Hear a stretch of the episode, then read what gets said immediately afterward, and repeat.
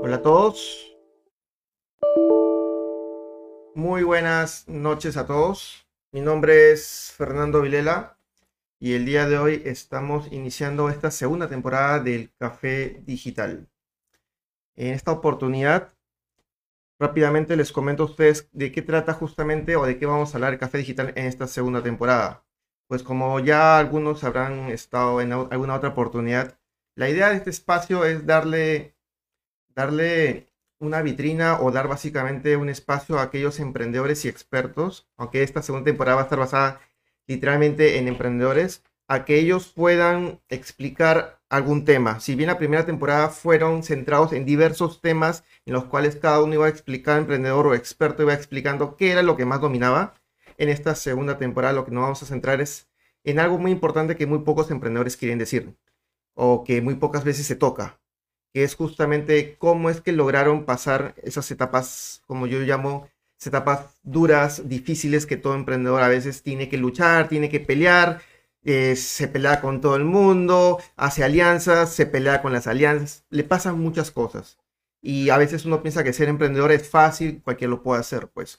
Entonces, eso no es correcto, eso no es cierto. Hay que lucharla muy bien y hay que estar siempre detrás de persiguiendo nuestros sueños. Y eso es lo que muchos de los emprendedores de esta segunda etapa, de esta segunda temporada de Café Digital van a explicar. Vamos a entrevistar a emprendedores peruanos e incluso de extranjeros que hemos llegado a contactar justamente para que cuenten esa parte, cuenten, cuenten al resto de personas en general, al resto de emprendedores que recién empiezan, que todavía tienen una idea o todavía no tienen ni una idea, pero piensan y piensan de que van a llegar a, a concretar sus ideas y hacer su plan de negocio y hacer su emprendimiento, hacer su startup, dependiendo porque hay de todo tipo, pues justo es mejor escuchar a personas que han pasado por esto, personas en las cuales tienen 100% ADN emprendedor, ese es el filtro que nosotros nos encargamos de buscar y que puedan compartir de una manera abierta y sin, y sin ningún y de una manera fácil de entender para que justamente el resto de personas pueda entenderlo al máximo y aprender. Entonces, el día de hoy vamos a iniciar esta segunda, esta segunda temporada, como yo les había dicho. Estamos empezando domingo, no se preocupen que domingo es, esta es por única vez, ya que el resto de veces vamos a, intentar de que sea otro día de semana, más que nada, esta oportunidad por ser domingo, porque es 27 de, de junio. Nosotros el año pasado, la primera temporada, empezamos 27 de junio, empezamos con alguien conocido también de nuestro invitado, que es Alan Espinosa, con cual es fundador de la comunidad Go Startups. Con él empezamos la primera temporada, el primer episodio. Han pasado 23 episodios después, justamente hasta final del año. Esta vez esperemos llegar lo mismo, esperemos que eh, ustedes puedan compartir con nosotros, ustedes se puedan conectar, puedan hacer preguntas, puedan eh, llegar, a llegar a más personas, ¿no? Porque lo que están buscando al final no es generar ventas, no es vender nada, están buscando literalmente apoyar a los emprendedores. Así que este es de una mejor manera hecho por nosotros hacia todos. Entonces, sin más preámbulos, ah, y eso sí, en esta oportunidad el café digital baja su tamaño, su formato ya no es casi una hora, ahora duramos simplemente 30 minutos, lo cual vamos a optimizar al máximo el tiempo. Ahora sí, ya no les quito más tiempo, voy a dar pase a nuestro invitado el día de hoy. El día de hoy estamos con Helmut Cáceres, presidente de CAPESE, que es la Cámara Peruana de Comercio Electrónico, quien se estará presentando brevemente con ustedes. Helmut, ¿cómo estás?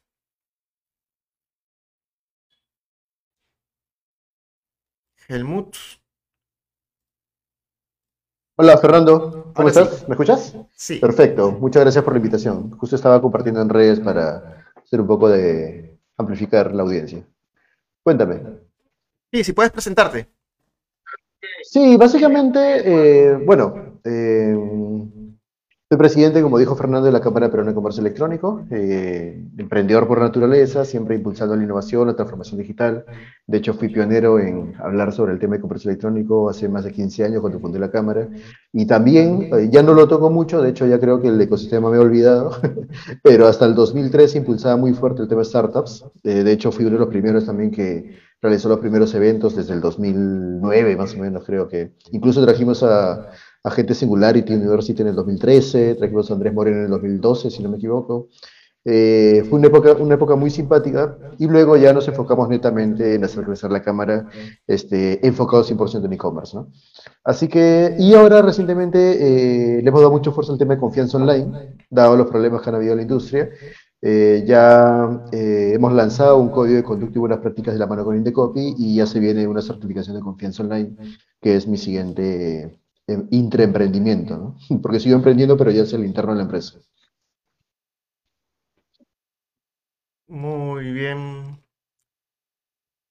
Muy bien, Helmut. Entonces, eh, ya que aquí varios te van conociendo, de hecho que tú ya eres conocido, bueno, por mí yo te conozco ya hace muchísimos, muchísimos años por un tema de confidencialidad, creo que no voy a comentarte cuántos años te conozco, pero sí este, venimos ya eh, haciendo varias cosas, ¿no? Hace tiempo justamente con el fin de apoyar a los emprendedores. Eh, cuéntame, Helmut, ya que tú estás metido muy bien, mucho más años que yo en temas de e-commerce, ya que fundaste la, la Cámara de Comercio, me gustaría comenzar con un punto muy importante que tal vez muchas personas, de repente, yo no lo sé, eh, Germo, porque ah, tú has tenido millones de entrevistas, un montón de personas te han entrevistado por todo el tema. Cuéntame, ¿alguna vez tú has contado cómo es que Capese nació? Porque ten en cuenta que has tenido que literalmente pelearte con muchas organizaciones que han querido justo como que ser los primeros, pero ustedes le llevaron la delantera y al final se posicionaron como pues la Cámara de Comercio peruano, de, eh, Cámara Peruana de comercio electrónico. Cuéntame un poquito esa historia. Sí, lo que pasa es que yo creo que, eh, eh, bueno, pues salir, vamos a tocar y rebotar bastantes ideas, pero ah, ah, yo soy un gran seguidor, fan, se podría decir, de, Bruce Dickinson, que es el vocalista de Iron Maiden. Eh, me encanta el rock pesado, este, las baladas metaleras y todo lo demás. Pero al margen del rock, lo mencionaba porque Bruce Dickinson, muchas, no muchas personas lo saben, pero es este, vocalista de creo que la banda más importante de, de, heavy metal, eh, es piloto de avión, campeón mundial de esgrima, es, es, emprendedor y es speaker TED. Entonces este pata es un loco, ¿ya? Eh, y, una, y una de las charlas que a mí me encantó fue cuando él hacía un paralelo entre la diferencia en conseguir clientes y conseguir fans, ¿no? Porque para una banda de rock tiene que vivir de los fans. Y él definía qué es un fan, o sea, qué es un cliente, es una persona que te compra, ¿no? Y, y, que, y, que, su lealtad de alguna manera está supeditada a cosas que tú le vayas dando, pero si no, simplemente puede venir la competencia y te deja comprar a ti para irse al otro lado. Sin embargo, en las buenas y en las malas, un fan está con la banda de rock y lo sigue para arriba y para abajo, ¿no? Entonces, y, y, él definía qué es lo que determina que las personas se vuelvan fan de tu marca, porque Iron Maiden es una marca, de hecho han sacado cerveza Iron Maiden también en Inglaterra, y él definía que era un poco por la autenticidad, ¿no? Un poco ir, siempre con tu identidad. Bueno, esa charla la di hace mucho tiempo.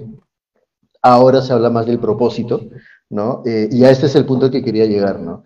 Yo creo que muchas empresas han querido entrar, apropiarse el tema e-commerce eh, eh, a nivel de gremios, a nivel de cámaras, pero date cuenta que en un gremio eh, son temas mucho más políticos, ¿no? Son un tema más eh, en el cual las presidencias duran un año, de ahí viene el siguiente, tira todo lo que han hecho el año anterior y vuelven a empezar y un gran etcétera. Pero para mí la cámara fue mi startup. O sea, yo me enamoré del problema del, del no del comercio electrónico, de la innovación en general, no de la digitalización en general del país. Hemos estado en el puesto 64, creo, de 67 este, en, digitalización, es una estadística mundial. Eh, y acá hay mucho emprendimiento, pero la mayoría es humo, ¿no? Porque se emocionan. Y, yo creo que eso, eso, justo ahora estaba viendo algunas cosas en, redes sociales, justo porque las personas que entre comillas lideran el emprendimiento son gente que no tiene emprendimiento, simplemente que han llegado ahí por alguna posición o porque enseñan en tal universidad, etcétera, pero realmente no han hecho nada disruptivo o, o, o, lo han sufrido, como se dice, ¿no? Entonces, creo que eso es este, parte de lo que yo, como sanmarquino que soy, por soy de San Marcos, dije, creo que es una oportunidad para cambiar cosas. Y eso fue un poco el tema, ¿no? Identificar un dolor en el mercado y, ver de qué manera mi solución podía ayudar a, cambiar las cosas, ¿no? A hackear eso de ahí. Y eso fue. Entonces, me enamoré del problema, no, no, no estaba buscando dinero al inicio. Eh, de hecho, pasó muchos años antes que KP se pueda monetizar, pero eh, creo que eso fue un poco la diferencia, ¿no? creo que eso fue, hizo, hizo de la causa algo auténtico, la gente entendió que realmente quería impulsar la industria y empezaron a confiar en mí, ¿no? Empezaron a confiar en mí, me empezaron a... ¿Y, cómo se traduce confiar? Cuando te empiezan a auspiciar, cuando te empiezan a pagar por lo que tú estás vendiendo, ¿no?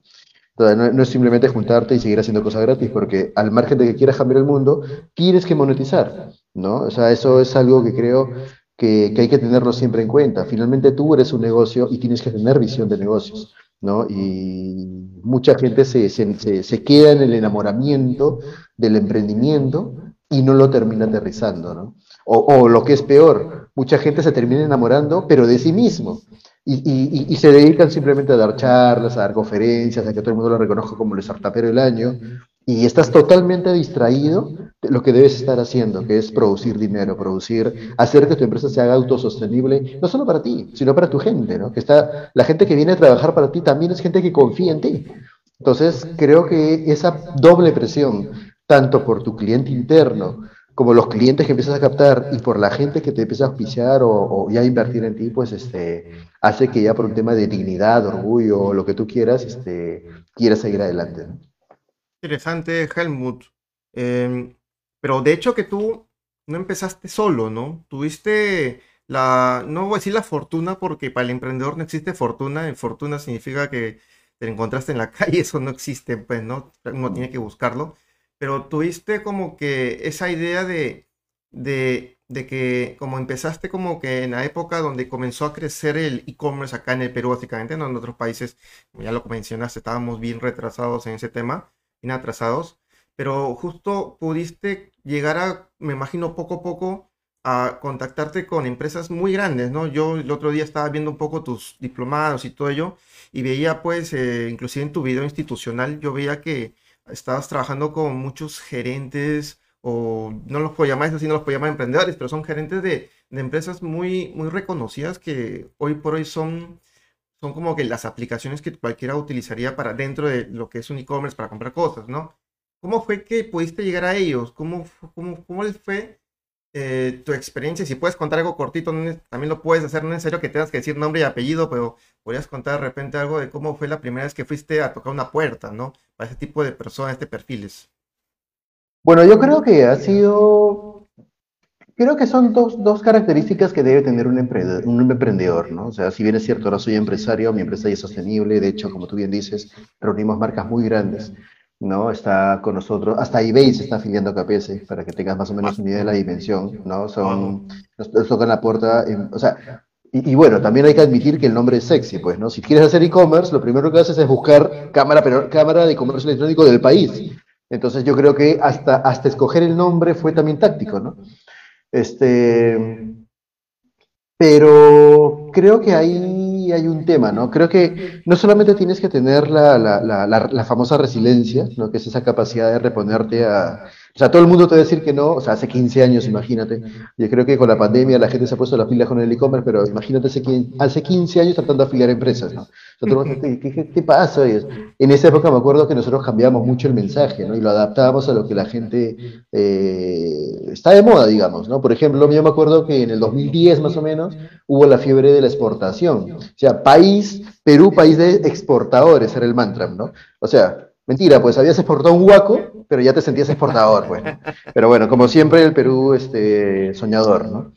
Eh, pero, entonces, ¿qué hicimos nosotros? Empezamos a, hablar de cómo exportar con Internet. Entonces ya como que hacía un poco de sentido, ¿no? Una vez que ya llegaban a mí, ya les hablamos de comercio electrónico y tal cosa, pero si, pues, si hubiera vendido comercio electrónico, nadie me hacía caso. Es más, hasta ahorita suena como que algo tecnológico, algo, algo lejano, ¿no?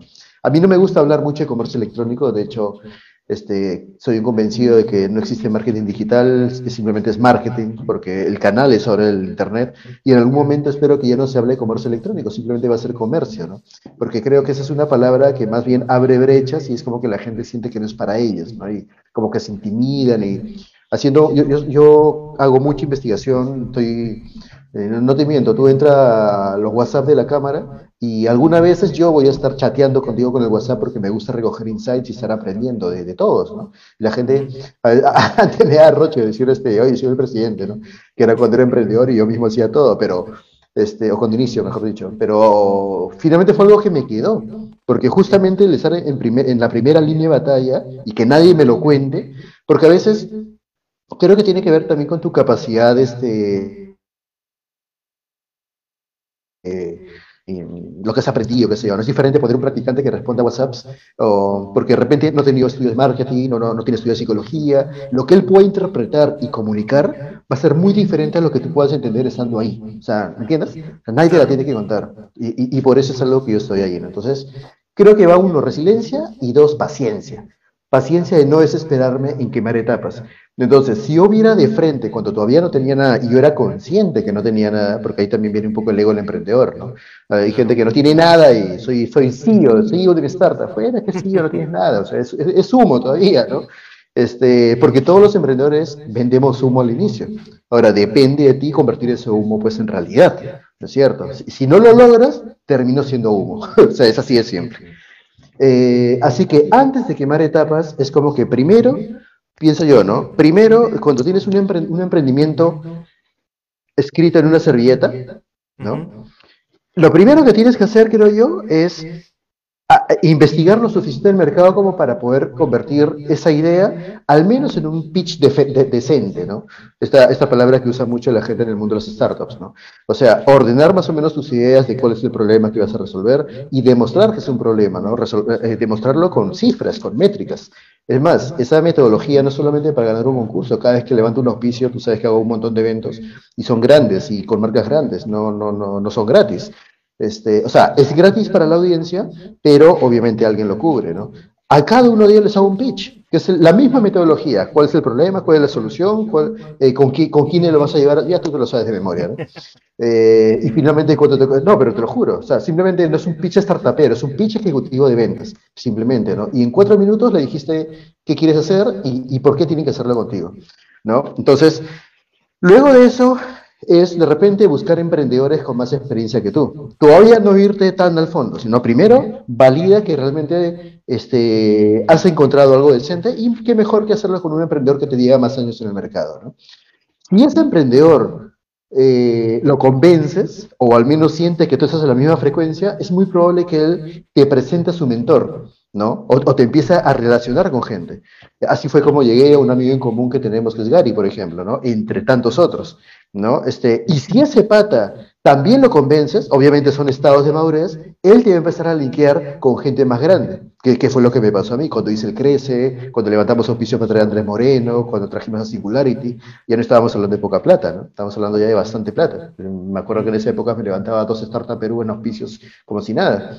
Este, y luego de eso, este, bueno, en mi caso no estoy buscando inversión, pero el siguiente paso sería tocar la puerta ya concurso y etcétera. En mi caso, eh, por decisión propia nunca lo hice. Uno, por la estructura de la empresa en una asociación, y dos, porque de alguna manera siempre quise, no quise que la visión que, que tenía sea distorsionada con la, con la con, porque cuando alguien ya te mete plata, tu empresa deja de ser tuya, ¿no? Eso es algo que también la gente a veces no, no entiende. Entonces, lo hemos llevado de esa manera, ¿no? Eh, y eso es básicamente, ¿no? Entonces, ahora tengo un pitch súper sólido, tengo gente detrás, tengo eventos que he hecho, y cuando le toco la puerta, es más, ni siquiera le toco la puerta, ahora ya las empresas nos tocan la puerta a nosotros y nos preguntan, oye, he visto que está mi competencia, ¿cómo hago yo para estar ahí? Entonces ya la cosa cambia, ¿no? Ahora el poder de negociación ya cae en ti. Ahora ya tú puedes poner tus condiciones y ya puedes hablar a, otro nivel, digamos, ¿no? De hecho que sí, este, Helmut, de hecho que tú tocas tantos temas que cualquiera pensaría de que no, Helmut es un súper emprendedor, un startuperazo, pues, ¿no? Que ha tenido un montón de startups y todo ello. De hecho, yo sí sé que Helmut ha tenido su, su corazoncito startupero en algún momento, ¿no? Por eso que justamente conoces toda esa dinámica. Y dime, dentro, aparte de lo que ya comentaste que has utilizado, como dices tú, son elementos que has utilizado como parte de tu aprendizaje en este tiempo cuando estabas en las startups, ¿Qué más rescatas tú del tema de las startups cuando estuviste ahí involucrado? ¿Qué, qué cosa, elementos, personas, no sé? Eh, de repente sería interesante hablar de las startups en general, ¿no? Que creo que, creo que Perú está, quizás por la gente que lo lidera o no lo sé, este, hay, hay que lidera estos espacios de emprendimiento, digamos, ¿no? Eh, de repente está distorsionándose todo y hace que un poco querramos jugar, no sé, pues hacer ese, de repente el siguiente Mark Zuckerberg del, del, Perú, o no lo sé, ¿no? De repente sería el siguiente Tony Stark, ¿no? El siguiente Iron Man, porque debería ir más por la parte de, de la innovación, de la tecnología, este, que está súper bien, ¿no? Eh, es interesante saber que eh, el emprendedor, esta es una métrica mundial, el emprendedor fracasa 3.8 veces antes de tener éxito en los negocios, o sea, cuatro veces en promedio, ¿no? Eh, la mayoría de emprendedores quieren lanzarse y tener éxito la primera, o sea, no, y eso también está mal, porque no, es como que no te curtes, ¿no? No, no aprendes a valorar el fracaso, no aprendes a... O sea, la resiliencia no es algo que venga una hada madrina y ¡ping! ¿no? Que ya, eres resiliente. No, eso se forja, se forja en la cancha, ¿no? Con tus heridas de guerra, con tus caídas, cada vez que todo el mundo te dijo no lo vas a lograr, anda busca chamba, y tú, choloterco, te levantaste de nuevo, porque es así, pues, ¿no? Este, cada vez que te quedan 100 soles y decías, pucha, ¿me voy a chupar o pago mi internet? Y pagas tu internet y poco a poco te das cuenta que te empiezas a quedar sin patas porque tu gente juerguera, que estuvo, que estuvo bien para una época de tu vida, este, te empezó a dejar de llamar porque ya es Helmut Marciano, nunca sale, para metido en su tema, no sé qué hace, soñando en tonterías, y, y, la gente, eh, es así, ¿no? Como alguna vez uno de mis mentores me dijo, prepárate porque el emprendimiento es el camino de la soledad, y de alguna manera tuvo razón, ¿no? O sea, emprender no es para todos definitivamente, y creo que eso es importante, ¿no? Eh, la resiliencia la tienes que formar solo. Entonces, nuevamente repito la cifra, el emprendedor fracasa 3.8 veces antes de tener éxito en los negocios. Eh, y esto es clave para desarrollar resiliencia, ¿no? Eh, un estudio, y repito la frase, es solo aquellos que no ven los fracasos como obstáculos y reconocen que tres pasos hacia adelante y dos hacia atrás aún así significan un paso hacia adelante, es la gente que empieza a entender el valor del fracaso y, le empieza a perder miedo al fracaso. Yo creo que el Perón es muy chupado, claro, y el ego pues gigante, ¿no? O sea, eh, y cuando fracasan, no lo comunican, les da roche. No, pues ya fracasaste, ¿qué va a pasar, no? este, para hoy sin, sin, polo, como dice el meme, ¿no? Normal. Llega un momento en que ya te curtes tanto que ya, después de eso, cualquier cosa cae y te resbala, pues tú sigues enfocado en tus proyectos. Ese es uno. Punto dos, y esto me lo dijo en una entrevista que le hice en Latina, que tengo el programa, este, se lo hice un chartán Colombia, se lo hice, no me acuerdo el nombre, pero me dijo, 99.3% de las compañías que crecen lo han hecho sin haber levantado un centavo de inversión de inversionistas. O sea, su fuente viene 100% de clientes. Y eso es importantísimo entender, ¿no? Acá soñamos mucho que emprender es buscar una incubadora de tu universidad que, que muchas no saben nada de nada, este, luego levantar inversión y están ahí entretenidos buscando inversión y, y no consiguen inversión del huevo a la gallina, ¿no? No consiguen inversión ¿por qué? Porque no se demostró que tu emprendimiento puede conseguir clientes sin inversión. Es como que un poco difícil de entender, ¿no? Pero creo que ya cuando empiezas a recibir inversión, eh, empiezas a levantar fondos o a crecer con clientes, en un momento te das cuenta que de repente lo puedes hacer sin recibir inversión y sigues ese camino, ¿no? Es una cifra brutal, 99.3% crecen solamente basado en clientes. Entonces, ¿dónde está todo ese romanticismo que tengo así en startup para levantar capital? Mm, no tiene sentido. Entonces, yo creo que entender esos dos conceptos es muy importante. Qué bueno, qué bueno que, tengas esos, esos aprendizajes, básicamente, que creo que, en los tiempos donde estuvimos, estuvimos nosotros trabajando con el tema de startups, era muy como que, o sea, a mí me pasó por lo menos, yo sé que cada uno tiene su historia, ¿no? Pero a mí sí me pasó, de hecho, el hecho de que había presión por buscar inversión y yo decía, no, es, ya hasta cierto punto donde yo dije al final, en mi caso, ¿no? No, saben que este, no, no vamos a conseguir inversión porque yo no, yo no la creo como que sea la manera en la cual se pueda crecer. Yo no, yo no veía, entonces, si yo no me la creía, era imposible que yo busque inversiones, ¿no? Claro. O sea, así, ¿no? Pero, pero bueno, qué bueno que hayamos rescatado esos dos puntos que comentas, Helmut. De hecho, como el formato es bien rápido, la verdad, ya estamos un poco llegando a la parte media final de, este, este, este, No, de hecho, de hecho ya pasó la media hora. Este, sí, hemos empezado, de hecho, un poquito tarde, unos minutitos, con unos pequeños problemas de... que uno resuelve justo los primeros episodios, siempre hay problemas, esto es algo único. El primer episodio y el último, no se imaginan, yo en mi caso del, año pasado, episodio 1, un caos. El último episodio, después de 23 eh, videos, entrevistas, todo en el último, al cierre antes de Navidad, caos también. Entonces, yo ya estoy acostumbrado a estos tipos de caos. Ya sé manejar, como dice, como buen emprendedor, hay que saber, manejar también cuando saben mal las cosas, ¿no? Así que no, hay problema ahorita, según lo que sale en mi indicador, vamos 24 minutos. Tenemos todavía 6 minutos más para conversar rápido. Bueno, Helmut, déjame decirte que primero contarte, pues de hecho, Helmut, no hemos podido conversar el año pasado. Me hubiese, me hubiese gustado, de hecho, haber conversado contigo en alguna de las ediciones lastimosamente por un tema también tú de trabajo, yo de que eh, te buscaba un espacio y no nos podíamos coordinar y este, no se pudo, esta vez con un poquito más flexibilidad hemos podido. Comentarte que el café digital, aquí viendo la última taza que ya se me acabó el café de hecho, eh, es un formato creado justamente para apoyar a los emprendedores para que aquellos que nos están viendo ahorita y que están escuchando a mí, a ti, a los dos, hablando justamente de un tema que, es, eh, que hemos hablado casi, no tan directo, pero sí que viene de la mano, que es el tema e-commerce, porque muchos emprendedores hoy por hoy lo que desean es vender. Eh, lo típico es traer algo, vender o vender un producto que ellos fabrican y al final se vuelve como una especie de e-commerce, porque quieren venderlo por redes sociales, o quieren vender de repente una página web. Hay un montón de mecanismos, tú lo debes saber mucho, mucho al detalle, pero me gustaría que tú imaginemos que tuvieras a, frente a ti ahorita a un emprendedor que todavía no se anima por emprender o que de repente recién está empezando y sabes con todos los errores, porque tú también lo has pasado, y también lo he pasado, sabes que un montón de, barreras que va a tener. ¿Tú qué le recomendarías a este emprendedor para poder iniciarse?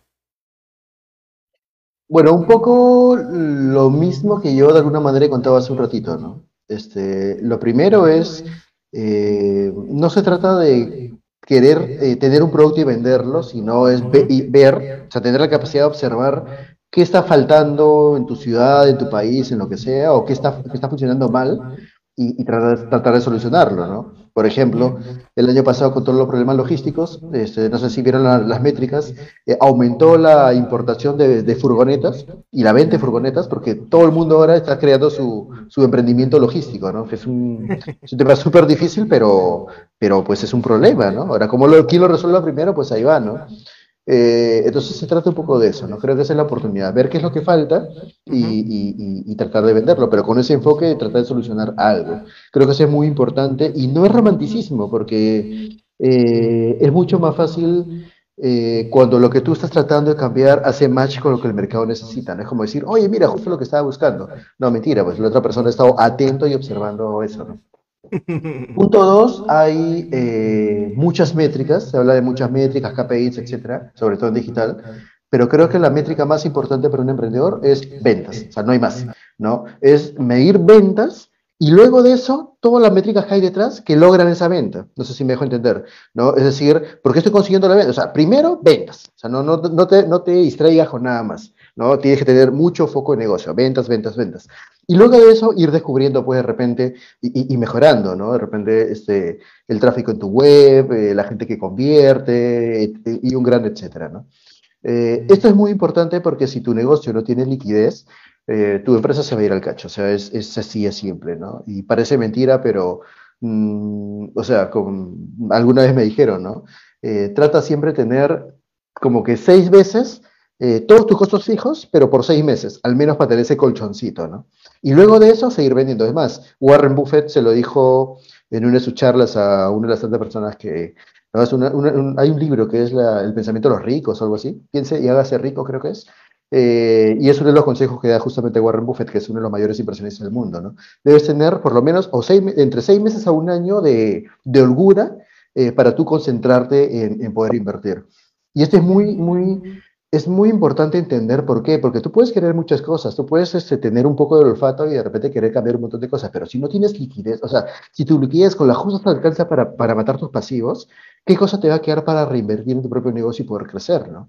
Entonces, como dicen, el dinero trae el dinero. Entonces, es muy importante. Crecer es muy importante, no solamente para estar tas con tas con, con, tus deudas, sino tener un excedente para innovar, porque eso va a ser la diferencia de ti con los demás. Son muy pocas las empresas que tienen esa cultura de reinversión y de innovación. Eh, para suerte nuestra, el Perú no es un país de innovador, así me odie quien me odie. Hay mucho emprendimiento, pero poca innovación, y eso es una oportunidad. Así que hacerlo, ¿no?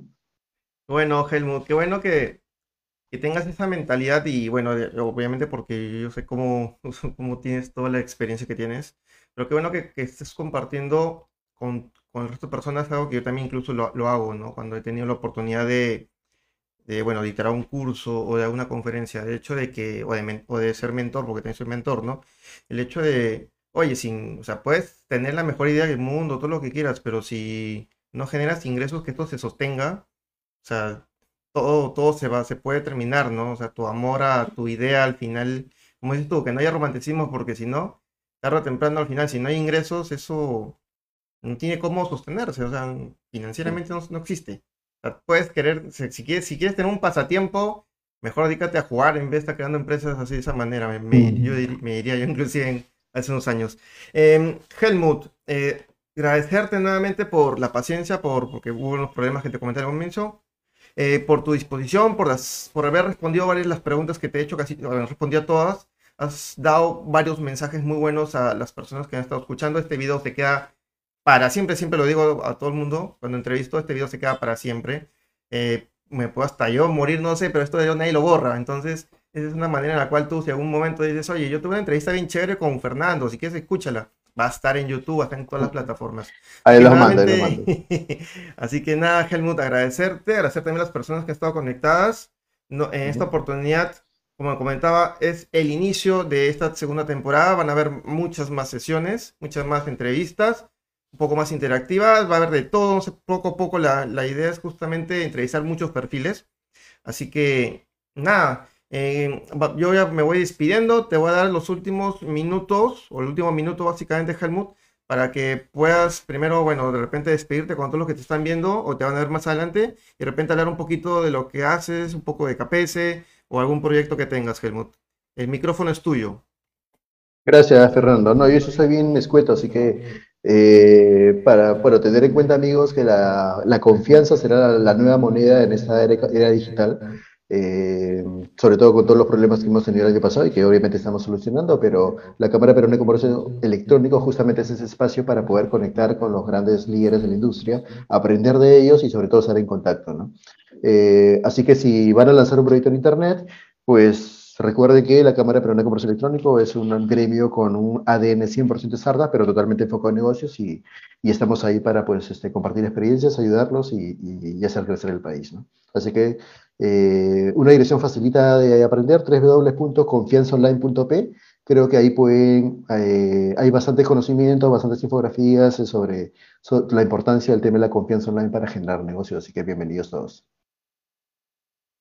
Listo, muchas gracias Helmut, nos vemos en la próxima oportunidad chicos. ¡Chau!